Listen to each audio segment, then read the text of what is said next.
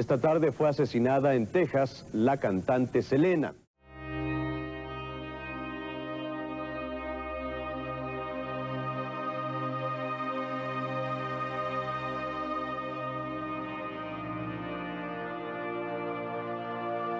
En el 1995, el mundo lloró la partida de una de las voces más queridas en la música latina. En el mejor momento de su carrera, y a la temprana edad de 23 años, la reina de la música tejana fue asesinada vilmente por una persona a quien ella confiaba y llamaba amiga. Esta es la historia del asesinato de Selena.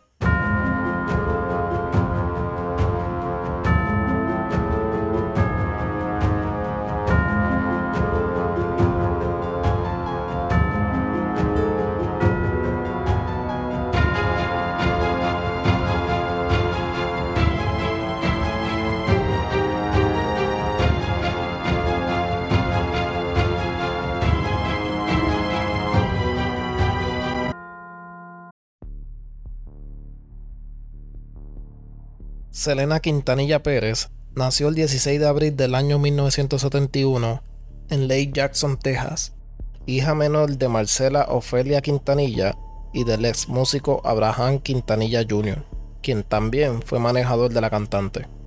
A Selena se le conocía por ser una persona encantadora, amigable, amorosa y carismática, con una sonrisa que era contagiosa donde quiera que ella fuera. Apenas con 6 añitos de edad comenzó a cantar y a los 8 años grabó su primera canción. Ya cuando Selena llegó a la edad de 10 años, se convirtió en la cantante principal de la banda llamada Selena y los Dinos, banda compuesta por su hermano A.B. Quintanilla III, quien tocaba el bajo, su hermana Suzette tocaba la batería y su padre Abraham, el fundador de la banda y también como manejador de la misma. La banda solía tocar los fines de semana en actividades como ferias, cumpleaños y bodas. Al principio, la familia tocaba a cambio de comida, ya que apenas tenían dinero solo suficiente para gasolina, para poder ir de gira para los eventos. Para el 1987, a sus 15 años de edad, Selena ganó el premio Tejano Music Award por mejor vocalista femenina, el cual luego ganó por 9 años consecutivos. Para el 1990, Selena ya había lanzado su segundo disco, y para 1991 fue que conoció a quien se convertiría en su amiga del alma y la persona que le arrebataría la vida, Yolanda Saldívar. Saldívar era una enfermera registrada directamente de San Antonio, la cual era fiel fanática de Selena. A cada evento que Selena iba, ella estaba presente. Y fue cuando Yolanda tuvo una idea. Yolanda comenzó a llamar en varias ocasiones al padre y manejador de Selena, Abraham Quintanilla, para decirle que quería formar un club de fanáticos de Selena. Un club en el que los fanáticos de la cantante enviarían dinero a cambio de mercancías autografiadas, como por ejemplo fotos o camisetas. El señor Abraham aprobó la idea, ya que esto le ayudaría a la carrera de Selena. Yolanda se convirtió en la amiga de Selena y la persona de confianza para la familia Quintanilla. Para el 1992, Selena comenzó a tener una relación amorosa escondida con el guitarrista de la banda, Chris Pérez. Su padre, Abraham, no aprobaba esta relación y llamaba a Chris un cáncer para la familia. Este terminó despidiendo a Chris de la banda, prohibiendo a Selena irse con él. Sin embargo, esto no detuvo a los recién enamorados. Después de despedirlo, Chris y Serena continuaron viéndose a escondidas, por lo que en la mañana del 2 de abril de 1992, Chris y Selena decidieron casarse en el condado de Nueces de Texas. La familia de Selena no tomó la noticia muy bien, pero con el tiempo, el padre, Abraham, se disculpó con Chris, volvió a contratar a Chris para la banda y terminó aceptando el matrimonio.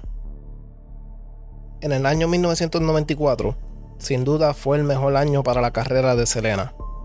En ese mismo año, Selena lanzó su cuarto álbum, el cual se convertiría en el más exitoso de su carrera, con canciones como Amor Prohibido, Bidi Bidi Bam Bam y No Me Queda Más.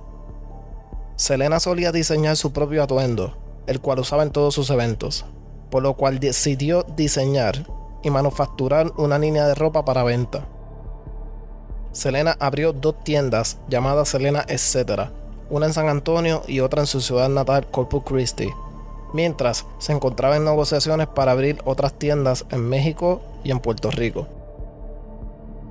Con lo impresionado que estaba la familia Quintanilla con el trabajo que había hecho Yolanda con el club de fanáticos, decidieron poner a Yolanda como manejadora de las dos tiendas en San Antonio y en Corpus Christi. Para finales de 1994, Yolanda tuvo la magnífica idea de recolectar dinero de los empleados de la boutique para obsequiarle un detalle a Selena en forma de agradecimiento. Este obsequio era un anillo con un huevo de Faberware en el tope, un tipo de joya el cual le fascinaba a Selena. Yolanda le presentó este anillo a Selena como un símbolo de la amistad de ambas, y a pesar de que recolectó el dinero de los empleados de la boutique, Yolanda lo presentó como si el regalo venía directamente de ella. Para todos lados, Selena llevaba este anillo con ella. Para conciertos, entrevistas, sesiones de fotos y en todo momento tenía el anillo en su mano. Para diciembre de 1994, las tiendas comenzaron a tener problemas debido a la conducta de Yolanda. Empleados de las tiendas eran despedidos por ella sin razón alguna los empleados, frustrados con la situación y el comportamiento controlador de Yolanda, decidieron darle la queja al padre de Selena, quien le mencionó a Selena que debía tener mucho cuidado con Yolanda. Para principios de 1995, tanto como los empleados, clientes y hasta el mismo primo de Selena, Martin Gómez, quien también era su diseñador, expresaron sus quejas sobre Yolanda. Y en enero de 1995, el padre manejador de Selena, Abraham Quintanilla, comenzó a recibir llamadas de miembros del club de fanáticos frustrados, quienes les decían que habían pagado por una mercancía que nunca recibieron. Cuando Abraham comenzó a investigar estas discrepancias, descubrió que Yolanda malversó más de 60 mil dólares en cheques falsos tanto de la boutique como del club de fanáticos. Enfurecido con esta situación, el 9 de marzo de 1995, Abraham procedió a citar a Yolanda para una reunión familiar en la que estaba presente él, Selena y su hermana Suzette. En esta reunión, Abraham confrontó a Yolanda con los cheques malversados. Al Yolanda no dar una respuesta válida, Abraham le prohibió a Yolanda tener algún tipo de contacto con Selena, despidiéndola en el momento. Abraham nunca emitió cargos contra Yolanda Saldívar. Sin embargo, como era marzo, mes de la declaración de impuestos, Serena decidió mantenerla cerca, ya que Yolanda tenía registros bancarios, declaraciones y registros financieros necesarios para la declaración de los impuestos. En el transcurso de los siguientes días, Yolanda visitó un lugar de práctica de tiros, y le dijo al personal del lugar que necesitaba comprar un arma, ya que era enfermera de salud en el hogar y que trabajaba para una paciente cuya familia la estaba amenazando. Yolanda ese día compró un revólver Taurus 85 de calibre 38 y luego de esto se registró en el Hotel Daisy. El 15 de marzo de 1995, Selena y su esposo Chris se encontraron con Saldívar para recoger los documentos que Selena necesitaba para la declaración de impuestos. Yolanda le hizo la entrega de los documentos a Selena, pero no estaban completos. Y en ese mismo momento, Yolanda le mostró el arma que compró a Selena. A lo que Selena le dijo, Yolanda, por favor, devuélvela a la tienda. En ese momento Yolanda le hizo caso a Selena, por lo que después de reunirse con ella, devolvió el revólver a la tienda. Serena todavía estaba en necesidad de varios documentos que Yolanda todavía tenía. Y en la noche del 30 de marzo, Saldívar llamó a Serena diciéndole que tenía los documentos que faltaba, que si podía pasar por el Hotel Daisy a recogerlos. Y a pesar de que Yolanda le había pedido a Selena que viniera sola, Chris Pérez acompañó a su esposa Selena al hotel donde Yolanda se hospedaba. Al llegar al hotel, Yolanda le hizo la entrega de los documentos bancarios a Selena, pero una vez más, estaban incompletos. De camino para el hogar, Selena le comentó a su esposo Chris que Yolanda mostraba algunos rasguños y golpes en su cuerpo, y a la misma vez se dio cuenta que los documentos seguían incompletos. En la mañana del 31 de marzo de 1995, el otro día, Selena volvió a reunirse con Yolanda para reclamarle que los documentos que le entregó la noche anterior estaban incompletos. Sin embargo, Yolanda una vez más atrasó la entrega de los documentos, confesando a Selena que fue abusada sexualmente recientemente en México. Siendo la buena amiga que era Selena, decidió llevar a Yolanda al hospital, donde los médicos no encontraron ninguna evidencia de que Yolanda Saldívar fue víctima de violación. Yolanda simplemente mentía con tan solo ganarse la simpatía de Selena.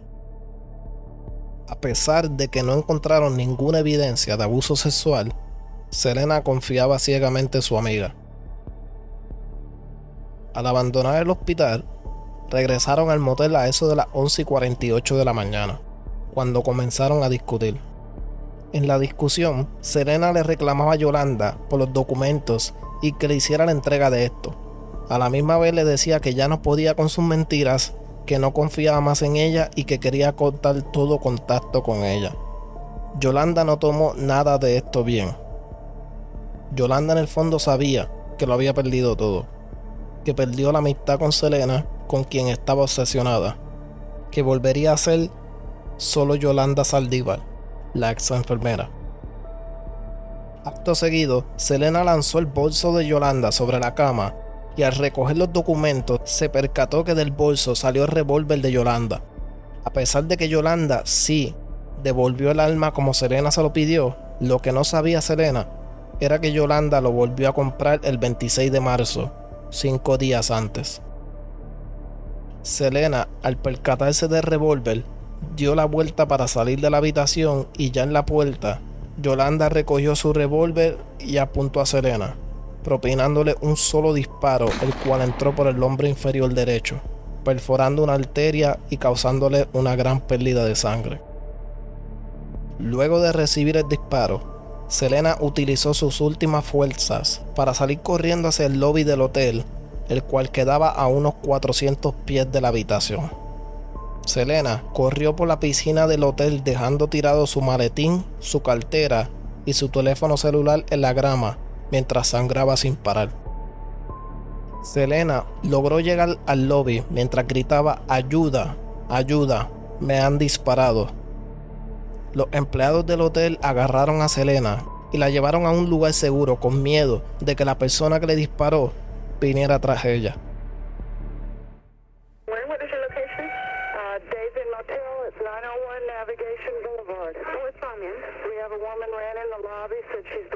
She's laying on the floor and there's blood. Okay. Where are you?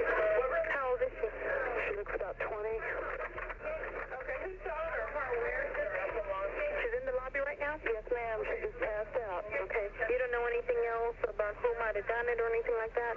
It's another lady. That's all I know. We're trying to find out. Annette, okay, okay. And this lady's about 40 years old?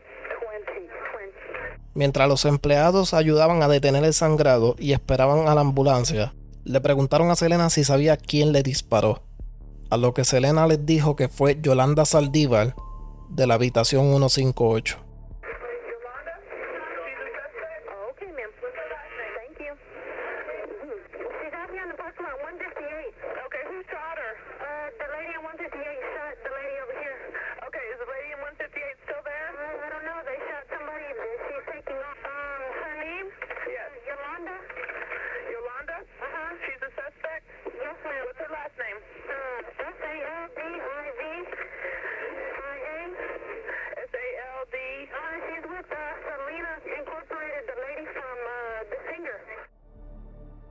Luego de esto, Selena perdió el conocimiento. La asistencia médica llegó bastante rápido al hotel.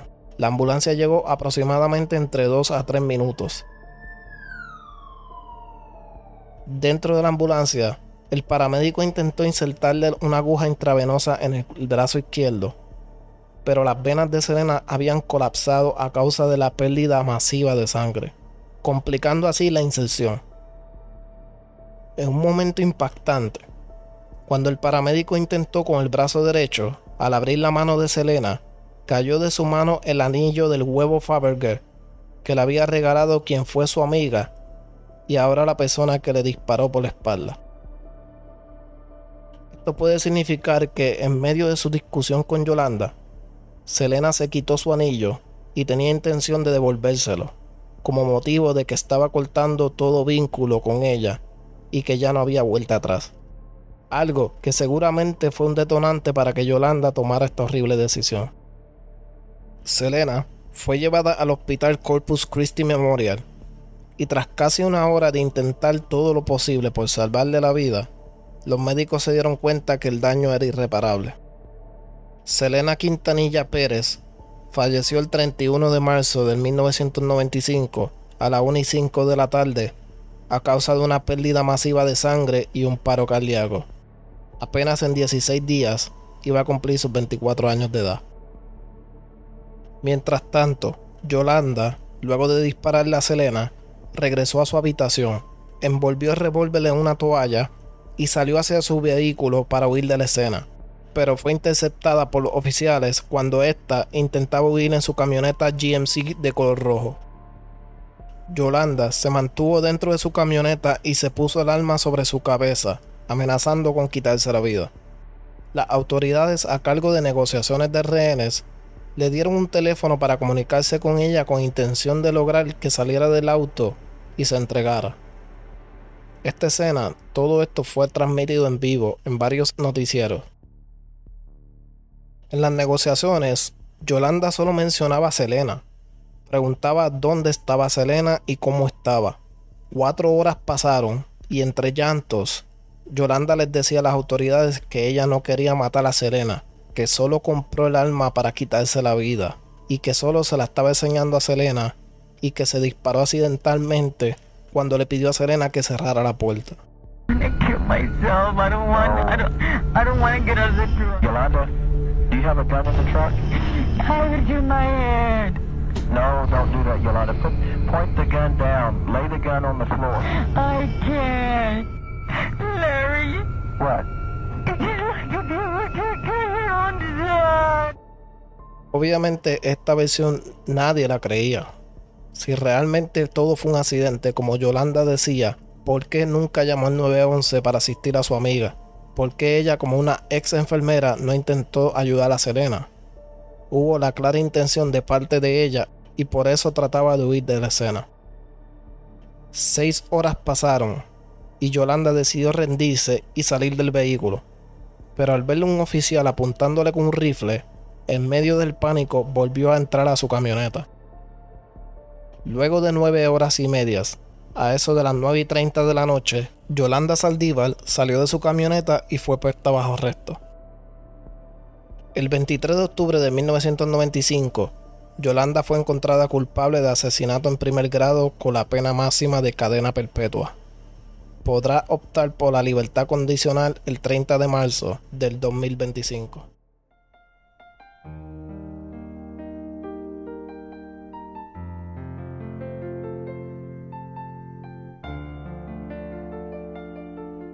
El 3 de abril de 1995, Selena Quintanilla fue enterrada en el cementerio Seaside Memorial Park de Corpus Christi, su ciudad natal. Al momento de su muerte, Selena se encontraba trabajando en su primer álbum en inglés, lo cual fue siempre un sueño para ella. Ese mismo día de su muerte, se suponía que estuviera grabando uno de los temas, llamado Oh No, I'll Never Fall in Love Again. La autopsia reveló que la bala, la cual había penetrado por la parte superior derecha de la espalda, cerca del omoplato, atravesó la cavidad torácica, sesionó la arteria subclavia y salió por la parte derecha del tórax. Los médicos declararon que si la bala hubiese entrado a dos pulgadas más arriba o dos pulgadas más abajo, Selena podría estar viva hoy día.